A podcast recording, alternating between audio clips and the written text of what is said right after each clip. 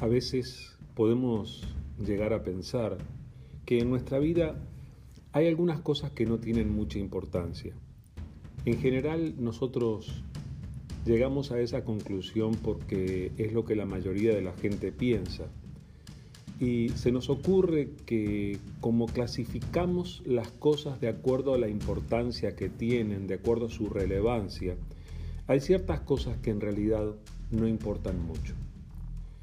Lo que nosotros podemos aprender cuando nos acercamos a Dios, cuando empezamos a acercarnos a sus principios y a sus valores, es el hecho de que las cosas que hacemos, lo que pensamos, lo que decimos, la actitud que nosotros asumimos al hacer determinadas cosas, sí importa, aunque los demás no lo vean, aunque los demás no lo escuchen, aunque nadie esté allí para censurarnos o para aplaudirnos, las cosas que hacemos sí tienen repercusiones y sí importan.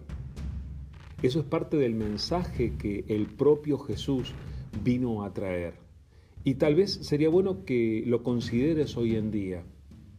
Lo que haces importa. Aunque nadie te haya visto, aunque nadie te pueda decir si lo hiciste bien o si lo hiciste mal, aunque nadie haya visto cuál fue tu actitud, aunque nadie haya percibido hacia dónde fue tu mirada, lo que tú haces y la actitud con la que lo haces importa y tiene repercusiones. ¿Qué tal si lo consideramos al ver estas palabras de Jesús en el Sermón del Monte.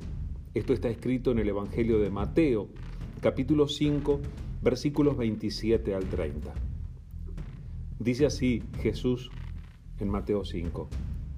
Ustedes han oído que se dijo, no cometas adulterio. Pero yo les digo que cualquiera que mira a una mujer y la codicia, ya ha cometido adulterio con ella en el corazón. Por tanto, si tu ojo derecho te hace pecar, sácatelo y tíralo.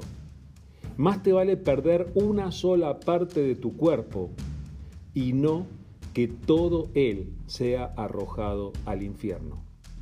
Y si tu mano derecha te hace pecar, córtatela y arrójala más te vale perder una sola parte de tu cuerpo y no que todo él vaya al infierno. Estas enseñanzas de Jesús no son tan recordadas hoy en día como algunas otras. Y no solamente no son recordadas, sino que no son demasiado populares, en especial por el hecho de que Jesús menciona claramente el infierno y está dando una advertencia. Cuidado, prepárate, no caigas en el error.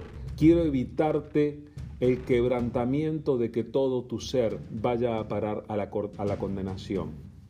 Entonces, no son palabras populares hoy en día, pero son palabras tremendamente importantes y que justamente nos señalan el hecho de que lo que hacemos y cómo lo hacemos, por más que la gente a nuestro alrededor no lo perciba, tiene tremenda importancia.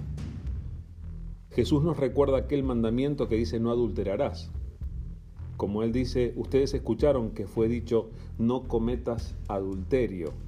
Pero Jesús le añade un punto más de responsabilidad, diciendo, yo les digo que cualquiera que mira a una mujer y la codicia, ya ha cometido adulterio con ella en el corazón.